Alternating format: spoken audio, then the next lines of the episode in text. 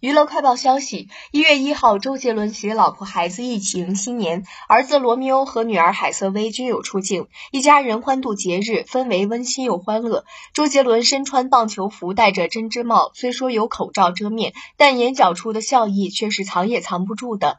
周杰伦一手比耶，一手搂着爱妻昆凌，夫妻俩甜撒狗粮，恩爱十足。昆凌长发披肩，戴着贝雷帽，装扮时尚，彰显出十足辣妈范儿。